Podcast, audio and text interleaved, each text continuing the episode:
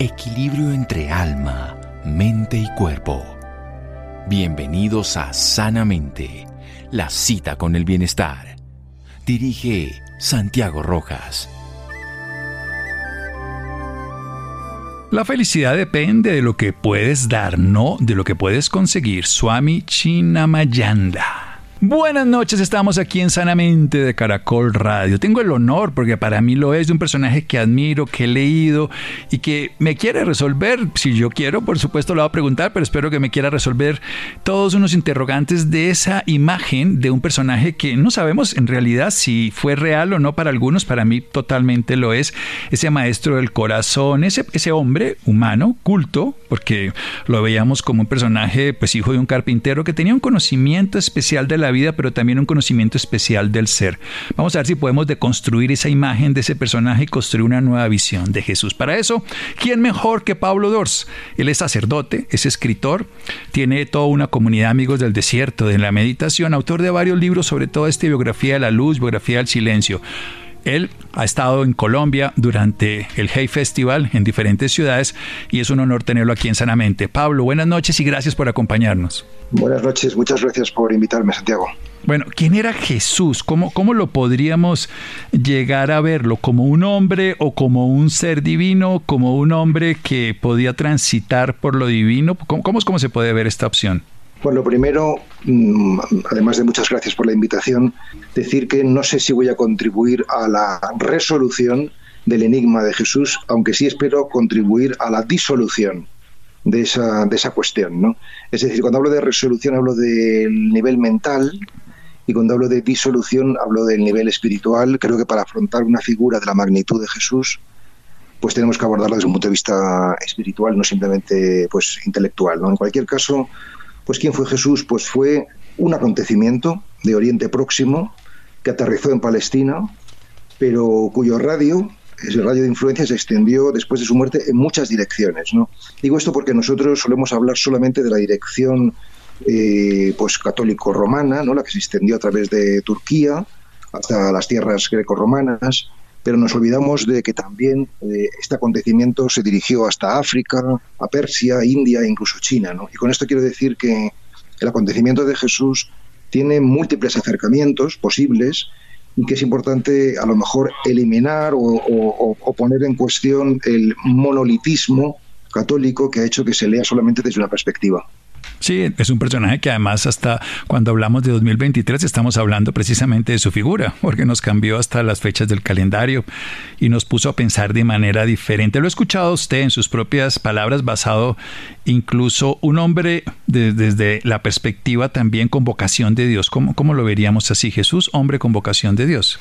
A mí esa perspectiva mm, me gusta mucho esa, esa expresión eh, que yo acuñé hace ya cierto tiempo es decir, lo que no tenemos ninguna duda es de la condición histórica, eh, histórica de Jesús.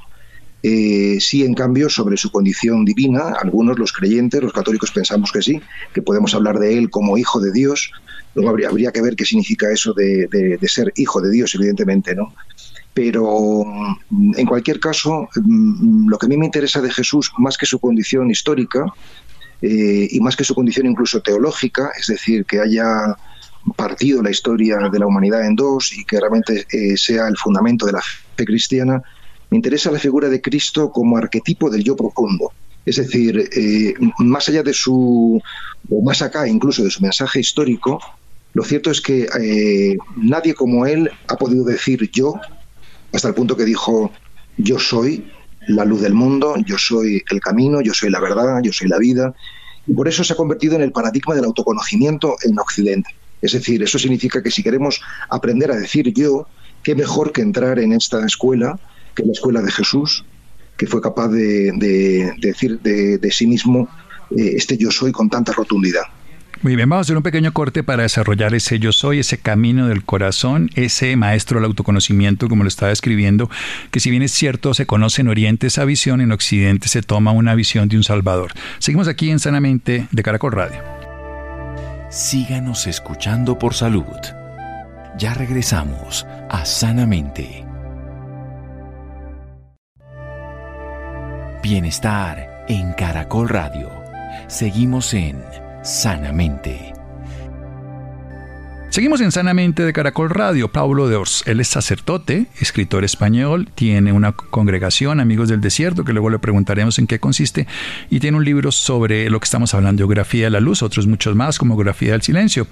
Estamos hablando de un personaje que partió a la historia de la humanidad, que tuvo acontecimientos no solo a través de Turquía y que nos llegó en nuestra cultura, en este sentido judeocristiana y que se eh, promulgó a través de la fe religiosa del catolicismo y cristianismo desde Roma, sino que llegó a África, donde hay versiones reales, en la India, en Persia, incluso hasta la China. Nos habla de un hombre con vocación de Dios. Y lo que nos quiere hablar es de un Cristo con un arquetipo del yo profundo, ese autoconocimiento, para deconstruir esa imagen que tenemos teológica, porque él habló de ese yo soy, yo soy profundo, la luz, la conciencia, la verdad y la vida.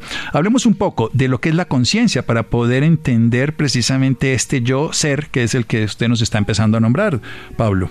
Bueno, la conciencia es el, es el, gran misterio, quizás sea uno de los nombres de Dios, eh, el, quizás el nombre contemporáneo de Dios. A veces he dicho que, que lo que el mundo contemporáneo llama silencio, lo que el mundo contemporáneo llama unidad, llama conciencia, es lo que el mundo pues eh, eh, que está terminando, el mundo más, más moderno, pues ha, estado llamando, hemos estado llamando Dios. ¿no? ¿Qué es la conciencia? Pues lo que podemos decir es que eh, eh, la comprensión de uno mismo, de los demás y de Dios ha ido evolucionando a lo largo de la historia. Hemos pasado por distintos niveles de conciencia, niveles de comprensión. Eh, en la filosofía perenne se habla del nivel arcaico, del nivel mágico, del nivel mítico y del nivel racional, ¿no? y que es en el que estamos. ¿no? El nivel racional es aquel que tiene la razón como paradigma, y ahora precisamente estamos eh, en un momento de, cambio de paradigma, de, evolución de la humanidad, pasando a lo que podemos llamar el nivel de conciencia, el nivel eh, eh, místico. ¿Y, esto qué es? Pues significa que no es que la razón vaya a ser eliminada, ni mucho menos, pero sí va a ser incluida y trascendida. Es decir, que nuestro acercamiento a la realidad no va a ser exclusiva ni predominantemente racional, sino desde la conciencia. ¿no? ¿Qué es esto? Pues es un acercamiento a la realidad no solamente por medio de la palabra, por medio del logos, y por medio del silencio. ¿no? Eh, claro, para nosotros que todavía estamos muy en una fase muy inicial, pues nos puede parecer esto todo muy, muy enigmático, ¿no? pero a lo que apunto es que hay un modo analítico de conocimiento de la realidad por medio de las palabras, que es necesariamente eh, eh, múltiple, y hay un modo sintético conocimiento que es el modo del silencio. ¿no? Y creo que cuando hablamos de conciencia hablamos de un modo de conocimiento silencioso. Esa es la, puerta que se nos está abriendo ahora mismo. Bueno, entonces me viene a la cabeza Descartes. Pienso lo que si usted está hablando, soy, luego pienso. Exacto, exacto. Esa es, esa es la, inversión que se está produciendo, que bueno, es un, es un giro copernicano. Eh, en el ámbito eclesial, en el ámbito religioso, va a suponer pasar de una imagen de un Cristo eh, sacerdote, que es lo que eh, bueno, ha estructurado el catolicismo y de hecho entras en un templo católico y lo que hay en el, en el centro pues es un altar, es decir, que lo que se ha puesto el subrayado en esta dimensión sacrificial, va a pasar, digo, de esto a, a, un, a un Jesús maestro. ¿No? Es decir, eh, porque Jesús no fue solo, primero, no fue un sacerdote, de hecho, ¿no? De hecho, mantuvo más bien distancias con el templo y con sus rituales, ¿no? Se peleó con ellos, ¿no? Y lo condenaron ellos, ¿no? También, que se peleó con ellos. Exacto, o sea, tampoco fue en sentido estricto un profeta, al menos en el sentido veterotestamentario, Antiguo Testamento del profeta, eh, porque su mensaje no era de arrepentimiento o de retorno a la alianza, sino que un maestro, es decir, hablaba con el lenguaje del relato, mucho más que con el de la ley, y claro, esto supone un gran cambio, o sea, que es lo que yo estoy proponiendo, y es romper la idea de que Jesús era un artesano analfabeto. Usted está hablando de un culto entonces. Claro, exacto, exacto, exacto. Es decir, Jesús hablaba eh, eh, seguramente eh, griego, entendía latín, al menos por lo que parece mm, que se puede presuponer de la conversación que tuvo con Pilato. en fin, mm, no, no creo que se pueda presuponer que Jesús fuese analfabeto, sino más bien un hombre, un hombre culto. ¿no? Claro, al, pensar que era analfabeto, pues nos decimos pues, sí, pues que, que, se creó como, como un hijo de un carpintero en un pequeño pueblo de Galilea y nos dejamos llevar por esta fantasía porque consolida nuestro argumento de que todo lo aprendió directamente de Dios. ¿no? Pero Jesús sí que sabía leer, como prueba que el hecho, el hecho de que hablase en la sinagoga y que leyese en la sinagoga un fragmento del profeta Isaías, y como digo, hablaba arameo, hebreo, y, bueno, seguramente griego. Así que algún tipo de aprendizaje o de formación religiosa tuvo que tener, no, no actuó en un vacío cultural. Bien, usted hablaba de los relatos. Hablemos un poquitico de esa visión occidental de la parábola de Jesús, pero mezclemos esto del concepto japonés del koan, que nos rompe, que no tiene la lógica, pero que nos entra al corazón. ¿Cómo lo ve usted? Bueno, en el mundo del Zen, que yo tuve el, privilegio de, frecuentar, se utiliza lo que se llaman los koan, que es una suerte de acertijo, que el maestro pone a sus discípulos o el abad a sus monjes para que trabajen en él durante la meditación. Y el propósito de, los acertijos o de los koan es romper la lógica racional, la lógica mental y acercarse a la realidad desde una perspectiva diferente. ¿no? O sea, yo, yo, sostengo que a lo que más se parece una parábola es a un koan. ¿no? que es esta forma tan singular del mundo del budismo zen. ¿no? O sea, entonces, eh, eh, ¿qué es un koan o qué es una parábola? Pues yo creo que es una paradoja Mm, deliberadamente subversiva que está destinada a poner patas arriba en nuestra manera de pensar. ¿no? Es decir, esto supone una inversión radical de nuestro punto de vista, el punto de vista comúnmente aceptado, y el propósito no es confirmar, sino desarraigarnos. ¿no? O sea, pondré un ejemplo. ¿no? Por ejemplo, bueno, sé, las vírgenes prudentes y, necias, ¿no? Este, esta parábola, ¿no? Que unas cuantas eh, vírgenes tienen las lámparas encendidas y otras no, según dice el Evangelio, ahora no recuerdo exactamente la, cita, ¿no? Bueno, pues eh, eh, este, este, este, este fragmento evangélico pues nos pone muy nerviosos, nos resulta incomprensible porque decimos, ¿cómo es posible que las vírgenes sensatas no quieran compartir el aceite? No, no, no, no, son, no son buenas, no, no, no, no, no, no condividen con las demás, ¿no?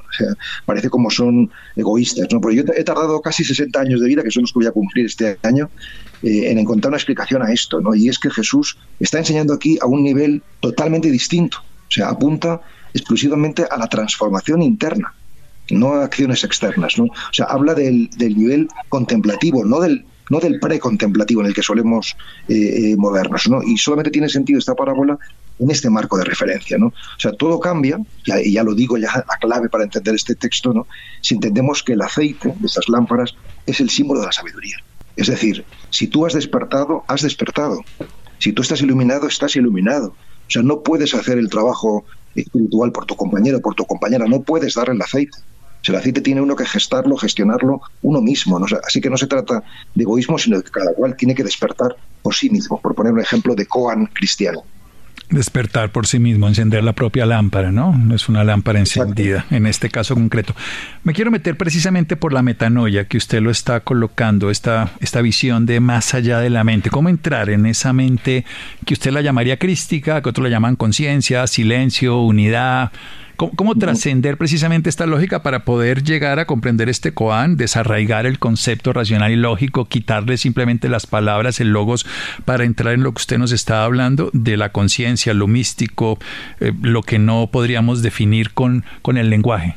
Sí, me, interesa mucho esta, esta cuestión, Santiago, porque porque la predicación de Jesús empieza precisamente con conviértete, que es la palabra metanoia, ¿no? O sea, conviértete y cree en el Evangelio, primero cambia y luego confía, pero primero cambia, ¿no? esta palabra se ha entendido normalmente como arrepentimiento por haber hecho cosas malas, ¿no? Pero, pero en, absoluto es eso, ¿no? La palabra metanoia es un término que se divide en, dos, en dos partículas, meta, que significa más allá, y noia, que significa mente. Por tanto, significa, significaría la metanoia ir más allá de la mente y entrar en la gran mente en la gran mente de Cristo, que diría, que diría San Pablo. ¿no? Así que como acabas de apuntar tú hace un ratito, no ya pienso luego existo, sino soy, luego pienso. ¿no? O sea, yo creo que, que, esto solamente se puede entender, esto de la metanoia, solamente se puede entender si entendemos otro dicho de Jesús que dice, creo que este es Marcos 7, que dice, no hay nada fuera del hombre que al entrar en él pueda contaminarlo, ¿no? sino que lo que sale de dentro del hombre. Del corazón. Sí. Así que la, cuestión es que el problema no está fuera, sino que está dentro. ¿no? Y claro, en Occidente hemos montado toda una civilización tratando de negociar con lo de ahí afuera. Pero no se trata de eso, se trata de lo interior, ¿no? de la conciencia unitaria que decíamos antes.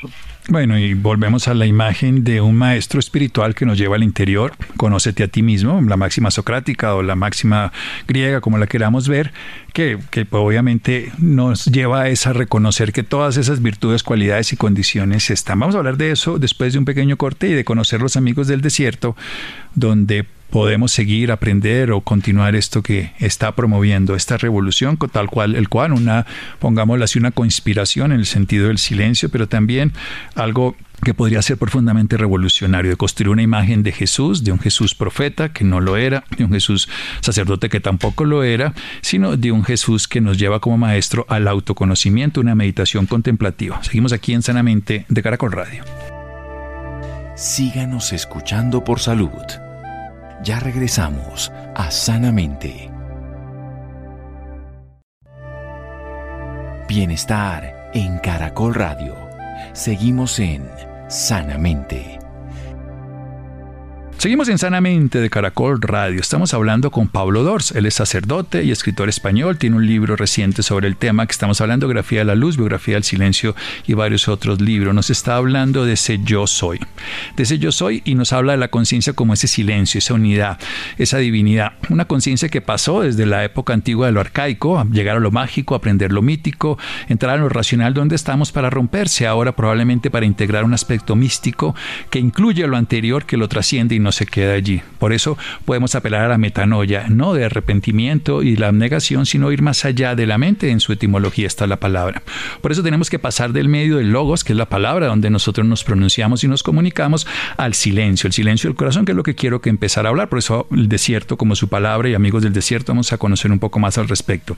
Ya es de algo sintético, de algo integrador, no de algo simplemente separado, porque el lenguaje al fin y al cabo encubre la realidad a través de las palabras que tiene su sentido, pero nos habla precisamente los relatos que Jesús usaba, como bien lo hacía en las parábolas, tal vez se parece más al Koan, al Koan oriental, que nos rompe al Koan japonés, sobre todo en el Zen, en el Sazen, que hace que la persona, el discípulo que escucha esto, no pueda explicarlo desde la razón y nos hace la simbología, la sabiduría con todo esto de las vírgenes frente a las velas encendidas, a las lámparas encendidas o no. Jesús era un hombre culto, nos habla Pablo Dors, no era un, simplemente un artesano, hijo de un carpintero, como se podía conocer a través de la liturgia, sino se podía pensar en un hombre que hablaba y leía probablemente griego, pero seguramente arameo, como estaba en el, en el Padre Nuestro y en el hebreo y en otras lenguas que seguramente conoció. Por eso vamos a conocer un poco esto de la meditación, bajar esa mente al corazón. Hablemos de esa meditación del silencio, de trascender esa lógica y esa razón. ¿Cómo se logra esto? ¿Cómo además un sacerdote se sale de una línea confesional devocional a esto místico y ocultista al mismo tiempo? Bueno, la mística ha formado parte de, la, experiencia eclesial siempre, si bien ha sido una corriente minoritaria. ¿no? Yo, yo suelo decir que, la religión sin espiritualidad pues se queda en el mejor de los casos en cultura y en el peor en folclore o en mero ritualismo. ¿no? Es decir, que, siempre ha habido una, tradición contemplativa, que es la que con toda modestia yo intento eh, seguir, que creo que, estamos en un momento de reconfiguración de, de la fe cristiana que, de hecho está perdiendo eh, eh, muchos adeptos en, en, Occidente y esto yo creo que no, no, tiene que ser leído necesariamente como una mala noticia, sino como una buena noticia que nos obliga a repensar y a reformular y a recrear eh, este, esta tradición maravillosa que es, que es el legado de Cristo. ¿no? O sea, mm, ciertamente mi, mi, mi papel o, mi planteamiento no, no deja de ser minoritario, pero no por eso mm, digamos que es eh, anti-eclesial, ni, mucho menos. ¿no? sea, yo creo que estos últimos 50 años han sido una era de despertar contemplativo, ¿no? o sea, que, que decenas de miles de cristianos estén meditando hoy, es decir, no solamente mm, orando en silencio, sino orando desde la clave del silenciamiento, ¿no? Esto es importantísimo porque está implicando que mucha gente, y entre ellos los amigos del desierto, que da contaré un poco quiénes somos, pues estamos poniendo, están poniendo su mente en el corazón para así conectar con el maestro interior. ¿no? entonces, ¿qué es meditar? Pues meditar es buscar una conexión de corazón a corazón. ¿no? O sea, lo que, lo que estamos descubriendo quienes intentamos vivir así, o sea, con, con una práctica contemplativa, meditativa, es que, mm, ¿cómo decir?, el conocimiento del corazón es conocimiento divino lo puedo decir de otra manera, ¿no? O sea, que esto nos da, lo digo con modestia, pero con claridad, ¿eh? un, conocimiento mm, inmediato. ¿no? Y, por tanto irrefutable. ¿no? Lo experimenta, ¿no? Experiencial. Claro, experiencial. Hemos visto y hemos oído, ¿no? O sea, entonces eh, no se trata simplemente de admirar a Jesús, como, como hemos dicho hasta ahora, ¿no? O de seguirle, ¿no? Porque claro, admirarle o seguirle es colocar a Jesús fuera, sino de adquirir su conciencia, adquirir la mente de Cristo, ¿no? O sea, Jesús es un maestro de la conciencia y como tal nos invita a que, a que también nos consagremos a transformar nuestra propia conciencia, ¿no? Es decir, a entrar en la mente de Cristo, ¿no? A, esa es la verdad de la conversión, ¿no? Bueno, dicho todo esto, decir que los Amigos del Desierto somos una realidad bastante modesta, o sea, eh, surgió hace 10 años, es una asociación de, fieles, privada de fieles, mm, buscamos, tenemos dos objetivos, que es profundizar en esta tradición contemplativa y, difundirla. ¿no? O sea, eh, ahora mismo estamos extendidos, eh, bueno, fundamentalmente en España, que es donde surgió, también en, algunos países latinoamericanos, como, como en México, en Argentina. Eh, ahora empezamos en, Colombia y también en Europa hemos llegado pues fundamentalmente a, Italia, algún sitio más, pero todavía poco. ¿no? Somos como, no sé, como 80 o 90 grupos y yo creo que hay una, una gran esperanza de, renovación necesaria, ¿no? De desde dentro, ¿no? y por tanto eh, sumarnos a, esta, a este paradigma de la interioridad al cual se están sumando pues tantas otras desde otras instancias. Bien, cuando uno mira las tradiciones budistas, por ejemplo, a diferencia de la judio-cristiana, donde nos dicen que hay que seguir a Cristo y parecerse a Cristo, nos hablan de convertirnos en Buda, porque el Buda es el iluminado y cualquiera puede serlo, el, regente de la sabiduría. ¿Esto cómo juega en este papel? Bueno, yo, yo sostengo que hoy no se puede ser religioso sin ser interreligioso. Con esto quiero decir que el conocimiento de todas las tradiciones religiosas nos ayuda a profundizar en la propia tradición religiosa. No, no, no abogo por un secretismo, por una mezcla de, un poco a la carta, ¿no? como se suele decir, según cada uno quiera, sino que justamente conocer lo ajeno te, te, te, te ayuda a amar lo propio y a reformularlo. ¿no? Como, como antes decía, yo tengo el privilegio de estar durante siete años como discípulo de distintos maestros zen y eso me, me ha hecho eh, poder reformular mi propia tradición desde, desde una perspectiva eh, eh, eh, más, cercana al budismo, ¿no? Y, descubriendo pues que, que, todas las tradiciones tienen sus diferencias, pero también tienen sus profundas afinidades, ¿no? Y eso es muy hermoso porque habla de que la búsqueda de la verdad no tiene copyright en una raza, en un pueblo, en una lengua, en una cultura, sino que realmente es, es, propiedad de la humanidad. Y en un momento histórico que obviamente la limita por las características. Usted habla de que el problema no está fuera, el problema o la condición de nuestra mente que nos hace vivir de esa manera, pero hay una metáfora permanentemente que se dice en el budismo, que se dice también, ya vamos a la cultura de la India, y habla de morir antes de morir, que es un concepto que uno lo puede incluso en las escrituras de Jesús poderlo entender de otra de esas formas, no solo por la resurrección, como lo cuentan en las historias bíblicas, sino desde el punto de vista de la conciencia. ¿Cómo es eso de morir antes de morir? Pues meditar, sentarse en silencio y quietud, es una escuela para aprender a morir en vida. ¿Qué, ¿Qué, hacemos cuando nos sentamos y cuando nos acallamos, nos silenciamos? Pues sencillamente nos quitamos de en medio. Es decir, nos damos cuenta de que el mundo sigue girando, sigue funcionando sin nosotros y por tanto es una escuela de un, aprendizaje a, morir, un entrenamiento para cuando llegue la, hora de, partir de este mundo. ¿no? En realidad, eh, nosotros hemos focalizado toda la atención en la muerte en el, en el momento de despedirse de este mundo, pero lo cierto es que estamos continuamente naciendo y muriendo. Es decir, que lo que yo era eh, el año pasado ya no lo soy ahora. Eh, he cambiado la, manera de pensar, la manera de sentir, eh, mis células han ido transformándose. Entonces, la meditación es para adquirir conciencia justamente de que de que estamos en una permanente muerte y en un permanente nacimiento. O sea, y que eso, y, génesis permanente, ¿no? Una génesis de... Exacto. Exacto, exacto, exacto. O sea, por eso meditar es, es, es una recreación es decir, que yo suelo poner el ejemplo del Génesis, cuando, cuando Dios crea al ser humano, según la, mitología eh, bíblica, pues primero Dios crea con la palabra y dijo Dios, hagamos al hombre, segundo toma un, poco de tierra, un poco de arcilla, eh, y tercero, pues sopla, ¿no? Da, el, soplo, ¿no? Ahí tenemos los tres anclajes de la meditación, que es la palabra, el mantra, eh, la materia, ¿no? La arcilla, el cuerpo, y, el soplo, la energía. ¿no? Entonces, bueno, pues meditar es justamente eh, por medio de la respiración tomar conciencia de tu cuerpo y tomar conciencia de tu mente, ¿no? la palabra y el cuerpo. Sí, el soplo como, como respiración, además de energía, como fluido, que además que es lo que nos mantiene vivos, eso no podemos dejar de hacerlo. Quiero meterme por otro camino, es el concepto del reino de Dios, ese concepto como una metáfora de una conciencia mayor, de una dimensión donde podemos acceder, pero no en la muerte, por eso le citaba antes de morir, antes de morir, cuando vayamos al paraíso y el purgatorio y todas estas cosas, o el limbo en el recién nacido, sino en el aquí y en el ahora, en este instante. ¿Cómo es esta idea? Sí, es fundamental este punto, ¿no? Porque yo, yo, yo citaría Mateo 6, donde Jesús dice, busca primero el reino de Dios y su justicia y todo lo demás se te dará por añadidura, en primer lugar. En segundo lugar, citaría Lucas 17, que dice, el reino de Dios está dentro de vosotros. ¿no? es decir, si hiciésemos una encuesta a, los católicos eh, y preguntáramos qué es el reino de los cielos, pues la mayoría yo creo que diría que es el lugar al que vamos cuando morimos si es que hemos sido buenos. Esto es lo que se diría, ¿no? O sea, pero cuando Jesús dice que el reino está dentro de nosotros, quiere decir que no se trata de algo que llegará más tarde, sino más bien de una dimensión todo lo especial que se quiera, pero accesible ahora a nosotros, ¿no? Es decir, que está aquí, que está cerca, que está dentro, ¿no? O sea, y por eso yo creo que es muy importante dejar muy claro que Jesús rechazó específicamente la idea de identificar el reino con este mundo. De hecho, dijo claramente, mi reino no es de este mundo. ¿no? O sea, lo, digo por todos aquellos que, con muy buena intención, se empeñan por la construcción social del reino. Yo no digo que no haya que trabajar por un mundo mejor, por una sociedad mejor, ¿no?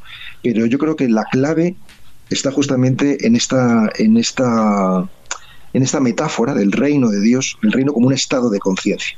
Es decir, no es un lugar al que vayamos a ir, ni tampoco una situación sociopolítica que podamos conseguir, sino más bien una forma completamente nueva de ver el mundo.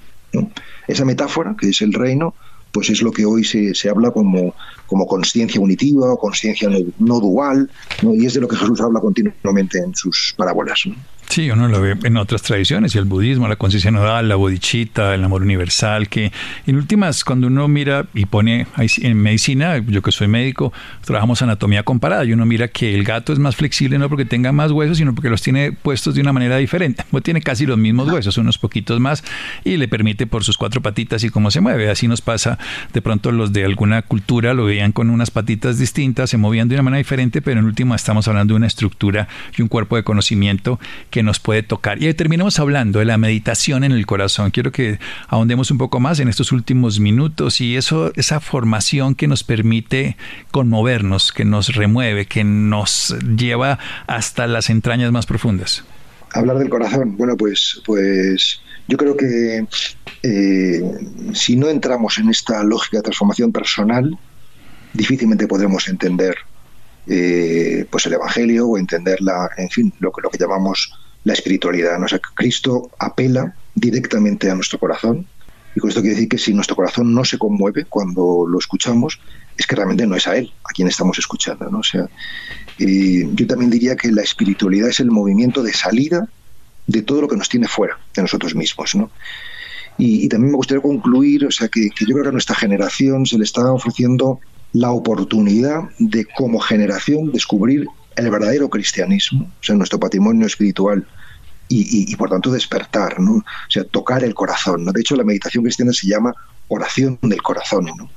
Estamos, yo creo que en una época de, globalización del despertar, ¿no?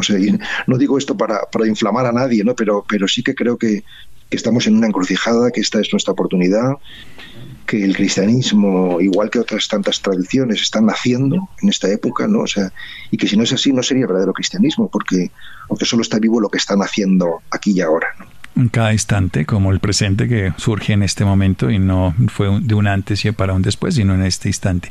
Y para terminar, ¿cómo pasar de la mente de la moral al ser? O sea, más allá de lo que decimos y hacemos para lo que somos. Yo creo que conviene mm, tener un planteamiento muy modesto. Es decir, ¿cómo hacer? Pues sencillamente sentarnos todos los días unos minutos, yo digo mínimo 15, 20 minutos, en silencio y en quietud. Y esta práctica que nos pone en clave de atención, en clave de receptividad, en clave de acogida, esas actitudes que genera se van extendiendo a lo largo del día y, bueno, nos hace pues eh, morir al ego, ¿no? que no, es otra cosa que ese afán de apropiación y, posesión que nos caracteriza y abrirnos a, un yo profundo mucho más genuino y mucho más auténtico. es decir, cómo pues mediante la práctica sencilla, acompañada, guiada, porque de lo contrario nos perdemos muchas veces, pues de eso que llamamos oración contemplativa o que llamamos meditación. Sí, siempre hay que tener un cómo, pues, independientemente de que un qué es más importante y un para qué, sin duda, habrá un medio, y ese medio en este caso que nos invita Pablo Dors es una meditación contemplativa, es un silencio del corazón, es hacer una pausa donde nos abrimos a experimentar, pero sobre todo es de conmovernos del corazón. ¿Dónde lo podemos seguir? ¿Dónde podemos aprender un poco más de su bibliografía y también de sus páginas o de Amigos del Desierto? Bueno, tenemos una página web que es, que es eh, www.amigosdeldesierto.org y luego, bueno, mis libros están todos en la editorial Galaxia Gutenberg, en especial con los que afrontan estos, eh, estos argumentos son, como ya has indicado, biografía de la luz, biografía del silencio, El amigo del desierto y El olvido de sí. Estos son los cuatro títulos fundamentales. Muy bien, ha sido maravilloso aprender de un maestro, Pablo Dors, sacerdote, escritor, y lo pueden encontrar en www.amigosdeldesierto.org. Seguimos aquí en Sanamente de Caracol Radio. Síganos escuchando por salud. Ya regresamos a Sanamente. Bienestar en Caracol Radio. Seguimos en Sanamente.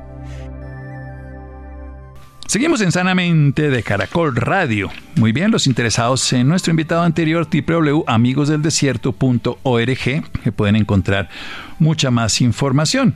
Y cambiando de tema, la rehabilitación y cómo afrontar la pérdida de la visión desde la parte psicológica. Es evidente que es muy complejo perder una función que ya teníamos tan importante que desde todos los estudios que se han hecho internacionales es el sentido que más importancia le damos los seres humanos.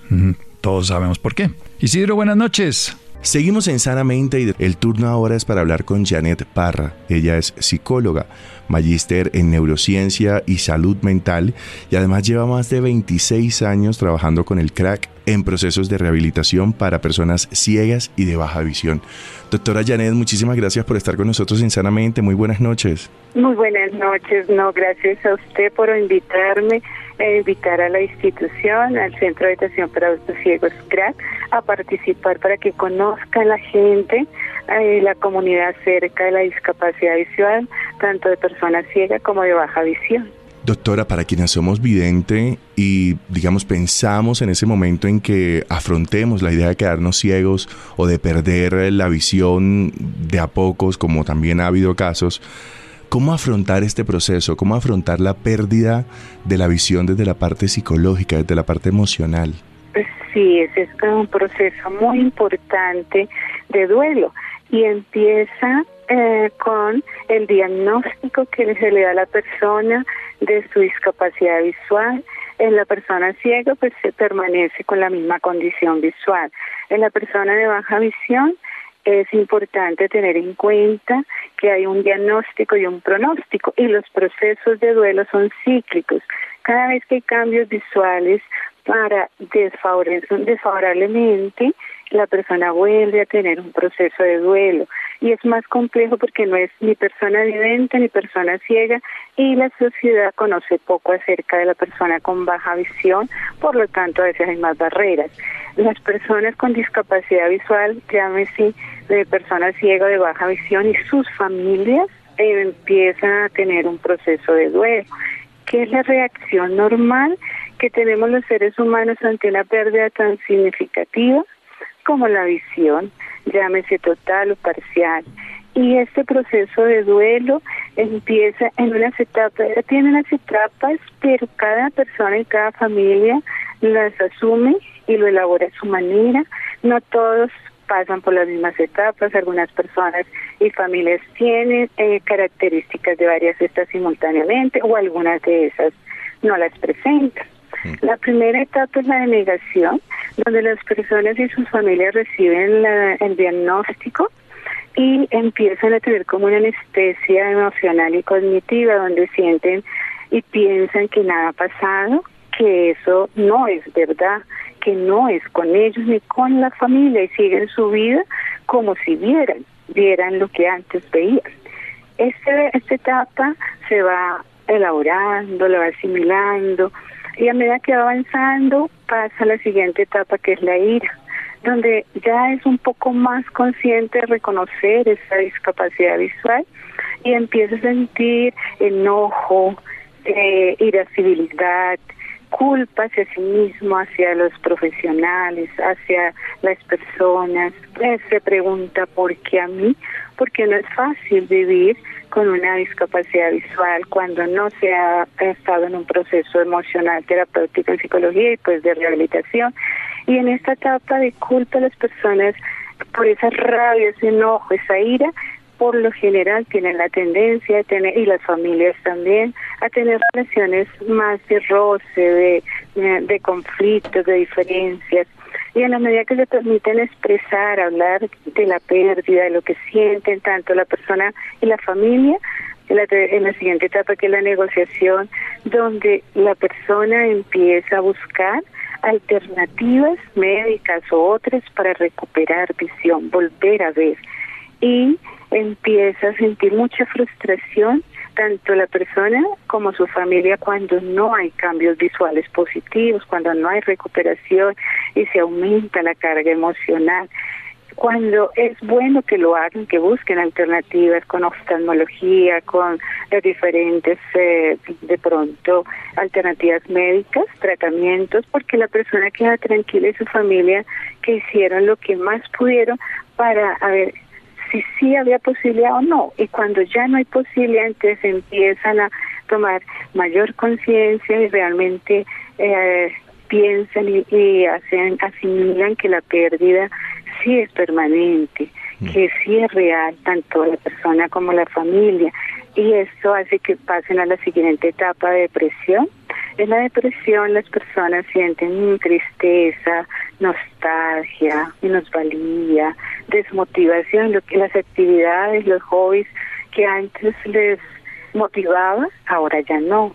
Y pueden llegar a tener ideas de suicidio o intentos de suicidio o cambiar radicalmente si el nivel de depresión es muy alto su vida hasta el punto de no querer ni pararse, ni bañarse, ni vestirse, ni salir de su cuarto, ni hablar con él, tienen la tendencia a aislarse, a no querer comer.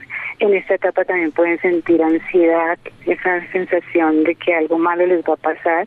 Eh, sienten muchos temores a quedarse solos porque sienten que no se pueden defender y tienen riesgos.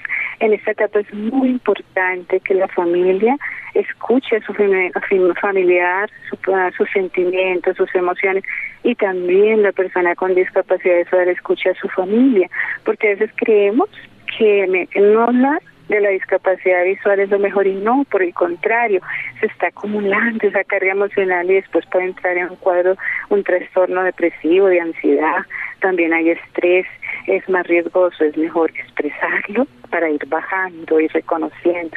Posteriormente, eh, cuando ya lo expresan, pasan a la siguiente etapa de aceptación, donde las personas y sus familias ya están más tranquilos, más calmados, ya reconocen, ya hay mayor estabilidad emocional, reconocen y hacen conciencia que sí tienen la discapacidad visual, pero que hay alternativas como la rehabilitación en el crack y pueden retomar sus roles de vida como estudiar, trabajar, el deporte, la música, el arte, redefinen la percepción negativa de la discapacidad, no puedo, ya la vida se me acabó, soy inútil, eh, me van a dejar mi familia, por yo tengo posibilidades, tengo capacidades, potencialidades, el, entorno me, me da facilidades para de volver a incluirme socialmente, volver a, a sentirme que otra vez vivo. Y es un estilo de vida diferente. Es importante el acompañamiento del proceso de psicología emocional, en la elaboración del duelo, en la regulación de esas emociones, de esos sentimientos, tanto del usuario como su familia. Mm. En el CRA trabajamos la triada, familia, usuario, identidad, porque la familia puede ser un facilitador cuando hace ese proceso de duelo, cuando conoce la rehabilitación y le ayuda a su, a su persona, a su familiar con discapacidad visual, a poner en práctica todo lo que se aprende en la institución. Y puede ser una barrera cuando, ah, por ejemplo, eh, una ayuda eh, una terapia de la institución es orientación y movilidad, que enseña las técnicas de seguridad para desplazarse tanto en sitios cerrados como en la calle. Una herramienta es el bastón blanco. Cuando la, la familia dice, no, guarde ese bastón, usted no lo necesita. La persona, la familia no le está facilitando su independencia personal. Psicología apoya la adaptación y la aceptación al uso del bastón, esos sentimientos de pena. Lo mismo la sociedad. Cuando la sociedad no le permite a la persona usar su bastón y hace comentarios, pobrecito, o, por ejemplo, con la persona de baja visión, como la persona de baja visión no todo el tiempo lo maneja, o algunas personas no lo necesitan porque tienen un buen recibo visual, las personas dicen, ah, se está haciendo, mire que no tiene discapacidad visual y a veces los agreden, y ellos les da temor esas reacciones de la sociedad y de la familia y a veces no usan el bastón y ponen en riesgo su vida, su funcionalidad. En psicología se trabaja a la asimilación, manejar esas actitudes familiares y en la familia también para que puedan realmente utilizar estas herramientas y ser independientes. Otra área también es técnicas de la vida diaria que los hace independientes en la realización de actividades de la casa, como por ejemplo cocinar, manejar electrodomésticos, eh, por ejemplo, utilizar la estufa sin quemarse, cortar alimentos, servir líquidos, etiqueta de mesa, que muchas personas cuando se dan con la discapacidad se aíslan de las actividades sociales familiares porque les da pena regar o cortar mal la carne, ahí les enseñan, lo mismo a manejar el dinero, ser independientes en esa parte.